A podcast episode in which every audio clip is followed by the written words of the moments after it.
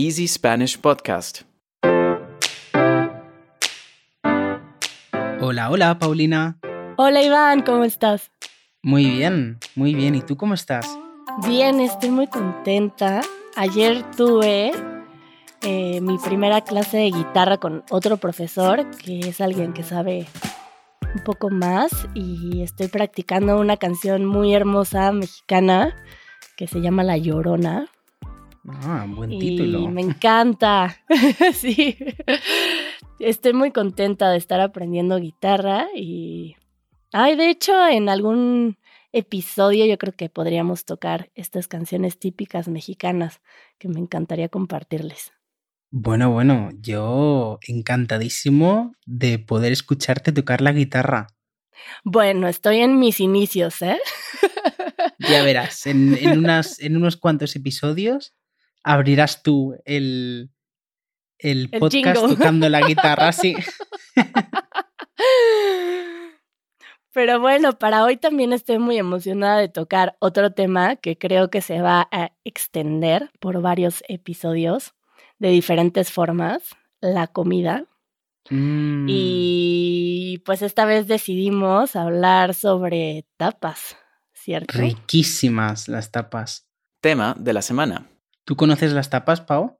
Sí, me encantan. Bueno, yo, bueno, tengo ascendencia española, entonces tengo algo de cercanía con la cultura española y sí, las disfruto mucho. Pero primero darnos una pequeña introducción.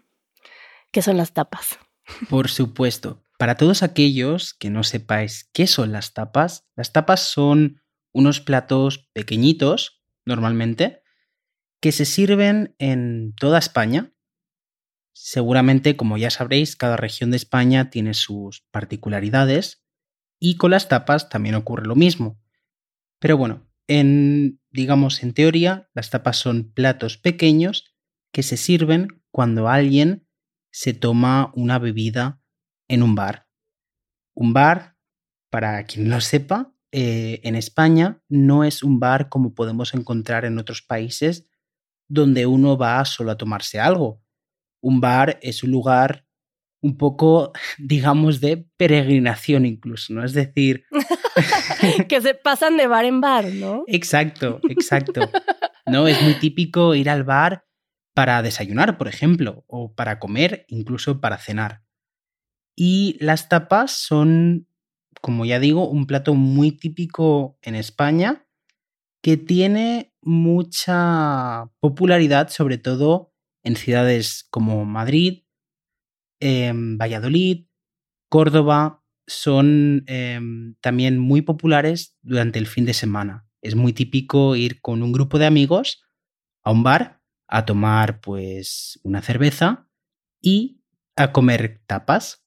No, que estaba haciendo una pequeña investigación cuando decidimos hablar sobre tapas y me parece muy simpático que decía algo así como, eh, como una especie de leyenda, ¿no? De cómo, cómo se habían desarrollado las tapas.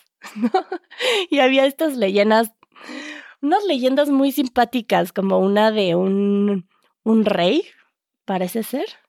Em, digo, esto es como de una búsqueda muy rápida en internet. ¿eh? Eh, este rey que al parecer tenía que tomar vino cada determinado tiempo por una condición de salud y supongo que por algo de estimulación de circulación, algo así me imagino. Y pues para que no llegara a un estado de ebriedad, picoteaba comida constantemente, ¿no? Me parece chistoso que haya leyendas. ¿no? De, de Claro. cómo comenzaron las tapas y pues que haya este término tapas, pero por lo que yo entiendo, antes de hacer mi investigación, yo tenía la idea de que tapas era porque se tapaba la copa de vino, ¿no? Como con un, con un platillo que tenía la comida, ¿no? Si es de ahí. Eh, bueno, yo también he estado investigando un poquito y la cosa es que el origen de las tapas no está muy claro. Esto que comentas tú del rey, yo había leído que los reyes católicos, para evitar que la gente cuando se iba pues, a los bares de antaño a beber, para evitar que la gente se emborrachase, lo que empezaron a hacer es servir comida. Porque claro, cuando uno bebe y come, el alcohol tarda, más en, en subir, ¿no? En hacer efecto. Entonces, los reyes católicos, para evitar problemas y peleas, ¿no? Trifulcas, pues decidieron poner comida en los bares y de ahí se supone que surgieron las tapas. Pero bueno, el origen es un poco desconocido. que había varias historias, porque luego leí que, que también pudo haber sido al revés, que más bien ponían em, comida para que la sal en la comida incitara a las personas a beber, por lo tanto a comprar más alcohol, ¿no? exacto. Por ejemplo, las tapas muy típicas que hay serían las aceitunas. Las aceitunas, para quien no lo sepa, dan muchísima sed. Es decir, tú te pones a comer olivas, aceitunas y enseguida tendrás ganas de, de tomarte algo. Entonces, claro, si estás en un bar, pues te pides una bebida allí, ¿no? Sí, yo había escuchado este, este truco que hacen los bares. Poner cacahuates con sal o... No sé si ustedes les llaman palomitas ahorita. ¿Sabes lo que son las palomitas? Para mí las palomitas son lo que te comes en el cine. Ah, sí, vale. Sí, lo mismo. Lo mismo, ¿no? Cuando iba a decir palomitas pensé, igual y no sabe lo que son palomitas. Pero me ha gustado como, no sé si, ¿cómo has pronunciado cacahuete? Ah, es que nosotros decimos cacahuates. Cacahuates. Y ustedes dicen cacahuetes. Eso sí sabía. Otra diferencia que volvemos a encontrar. Ahora que estamos platicando de la historia, pienso en algo que podría ser parecido a las tapas o a esta cultura de tapas en España. En México tenemos las cantinas, que las cantinas, bueno, tienen una historia muy distinta, pero para empezar, en varias, aún hay algunas en las que, bueno, ya no pueden legalmente seguramente prohibir la entrada a mujeres, pero si entra una mujer probablemente te vayan a voltear a ver muy extraño. Eran estos espacios de hombres. Ahí lo que sucede es que tú compras la bebida y te regalan un, un menú que consiste de como, sí, como cinco, cinco platos pequeños.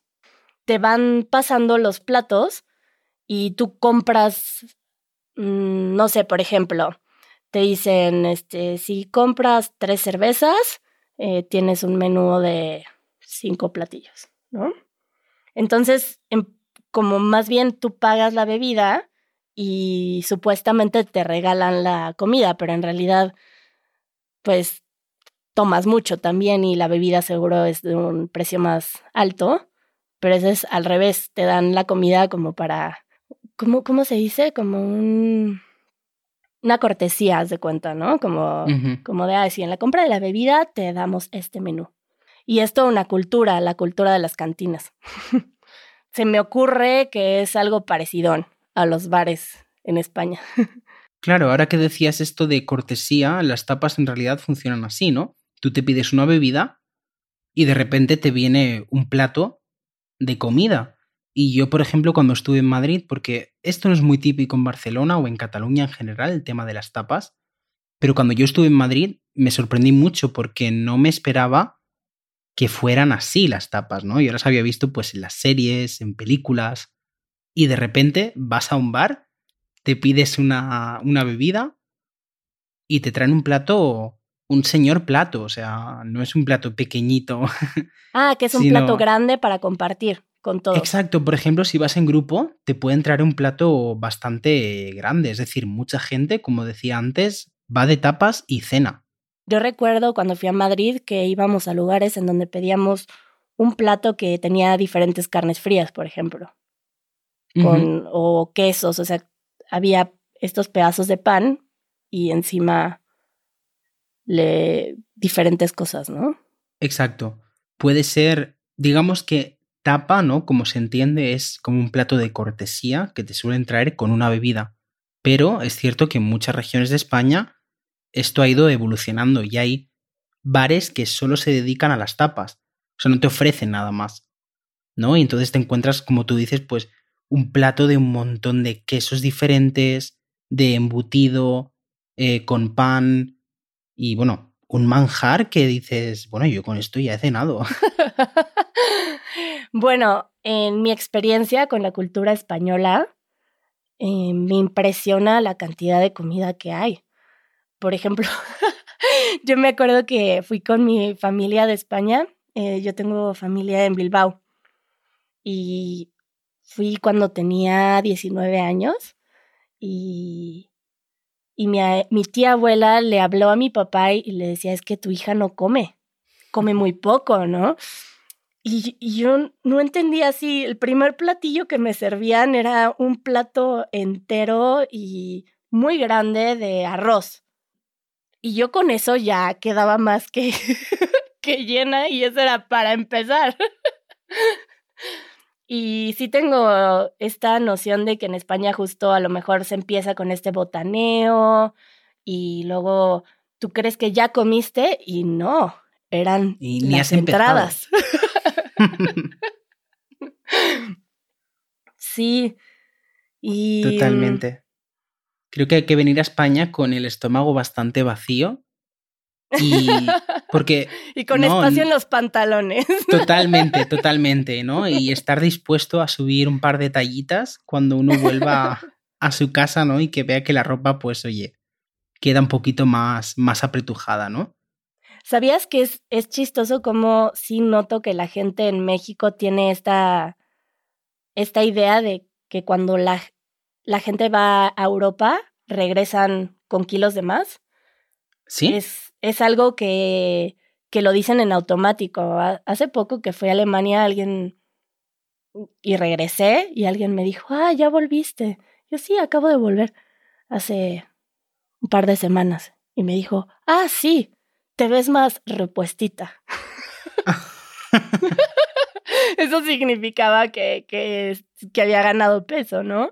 Claro. Pero bueno, en, en mi experiencia ya no se siente así, pero en México se tiene esta idea de viajar por Europa, ¿no? Entonces las personas se van por dos meses a Europa y se tiene esta idea de que van y van a comer muchísimo y regresan más gorditos. Claro, y como vayan a España y estén todo el día comiendo eh, tapas, pues mal.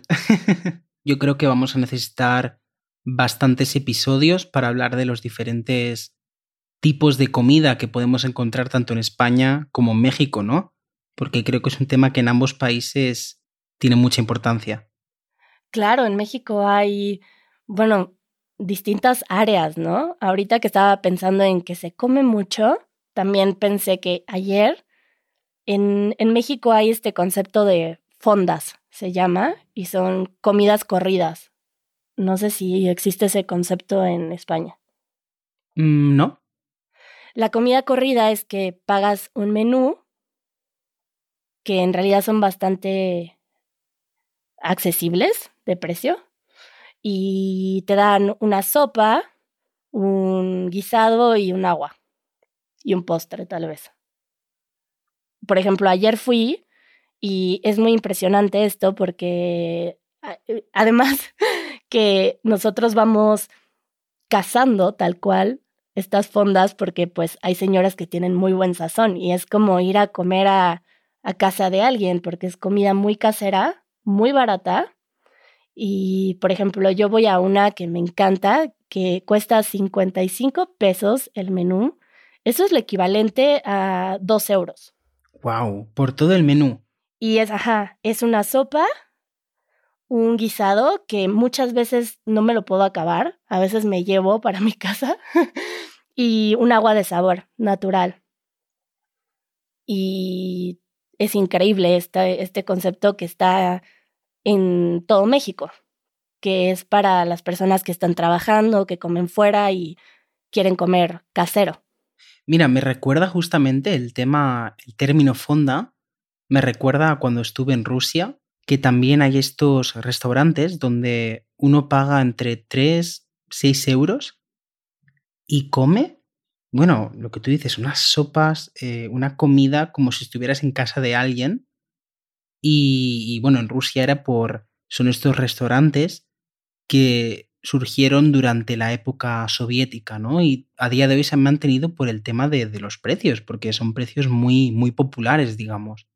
Sí, a mí me parece esto increíble. En, en México, y yo creo que sí, ahora que mencionas Rusia, creo que tiene mucho que ver con la historia del país, pero en México es muy impresionante cómo es muy accesible la comida. En, en cada esquina puedes encontrar algo de comer de precio muy accesible. Es muy impresionante. Hay amigos que vienen de Europa y a veces sale mucho más barato comer fuera en este tipo de lugares a hacer tu propio súper, cocinarte y lo que implica de energía cuando vives solo, es mejor a veces salir y comer en la calle. También por eso, bueno, eso ya es otro tema que tocaríamos, eh, pero que también hay muchas personas que comen fuera todo el tiempo por tener horarios de trabajo tan demandantes y pues también eso produce también obesidad y porque hay comida con mucha grasa afuera. Pero regresando un poco al tema de los bares, también estaba pensando en este tipo de, nosotros los llamamos botanas, que son estos platillos pequeños que te dan en un bar tal vez o también en casas de amigos cuando vas a tomar. Hay quienes llevan botanas y son estos platillos, bueno, infinidad eh, la más típica son estas, pues, papas fritas, que esa es como la más básica que hay, pero no papas, o sea, las que vienen en bolsita. Eso es muy típico, que, que la gente compre cuando se va a tomar en México. Bueno, bueno, a mí me está entrando, te lo tengo que decir, un hambre voraz con todo lo que me estás explicando. Pero en algunos bares sí te llegan a dar Mm, bueno, te dicen, si van a tomar, tienen que consumir algo de comer, que hay muchos lugares en donde no te dan de tomar, al menos que consumas comida también, seguro para también disminuir la borrachera. claro. En España, en España suele pasar también, te obligan a consumir comida y si es para tomar algo, pues no, quizás no te puedes sentar en, en ese bar. Pero oye, Paulina, ya que hemos hablado de diferentes lugares, tanto la fonda, la cantina, los bares, ¿qué te parece si intentamos reunir algunas expresiones que nuestros amigos de Easy Spanish puedan usar cuando estén en algún, en algún lugar, en algún bar, y sepan cómo, cómo defenderse? Expresión de la semana. Ya que hoy hemos hablado de tapas, en España solemos decir ir de tapas. Y esto es simplemente pues salir a tomar algo con tus amigos y básicamente comer tapas, ¿no? Es decir, beber y comer. Entonces puedes decir vamos de tapas o ir a tapear. O sea, ya hay un verbo que define el hecho de irte a comer tapas, ¿no? Y es ir a tapear o ir de tapeo. O sea, lo utilizarías así como Oye, Iván, ¿vamos a tapear? Exacto, sí. Iván, ¿vamos de tapas? Exacto, estamos tú y yo en Madrid, por ejemplo, y te digo, oye, Paulina, ¿qué te parece si esta noche nos vamos de tapas? ¡Qué rico! Mm. Mi tapa favorita son los boquerones. Estos oh, tipo de anchoa. sí. Me encantan. buenísimos, buenísimos, así fritos. ¿Cuál es tu tapa favorita? Uf, muy buena pregunta. Pues mi tapa favorita son los torreznos. ¿Qué es eso? No, lo, no conozco el torrezno. Pues mira, el torrezno es una pieza de bacon frita. Ah, y, me encanta que le digan bacon o bacon. Bacon. Para nosotros es tocino. Ah, claro, sí, también tocino. Ah, bueno. pero, pero sí, es, es, digamos, una pieza de bacon frita. Bueno, es, es un ataque a, a la vida sana, pero están muy buenos. ¿Es tocino entonces? Eh, sí, sí, exacto. Ahora que estabas hablando de que tenían ya un verbo, de tapear, nosotros utilizamos mucho chelear, que viene de, nosotros les decimos a las cervezas, chelas. Entonces yo te diría, Iván, ¿vamos por unas chelas? ¿O vamos a chelear? Ajá, y eso es, vamos a tomar cervezas. Vamos a tomar cervezas.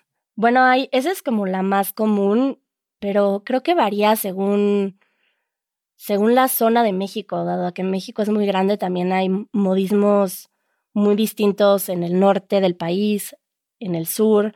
Por ejemplo, sé que en el norte, porque he tenido amigos que son del norte que dicen, eh, vamos por unos vinos. Y vinos no significa que van a tomar vino, pueden tomar cualquier tipo de alcohol, pero así lo utilizan, ¿no? Como, vamos por vinos. Y nosotros decimos, vamos por unas chelas, por unas cheves, unas cheves. Em, no sé si ustedes tengan este tipo de, de palabras para las cervezas.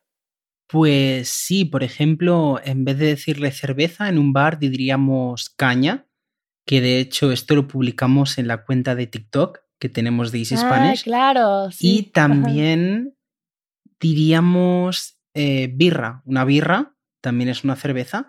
Y de hecho, volviendo a tener un verbo, ¿no? Como tú has dicho con chelear, em, también decimos eh, ir a echar unas cervezas, por ejemplo. No decimos beber o tomar, sino yo te preguntaría a ti, ¿no? Pues seguimos en Madrid, no nos queremos ir, y te digo, oye Paulina, vamos a echar unas birras, por ejemplo.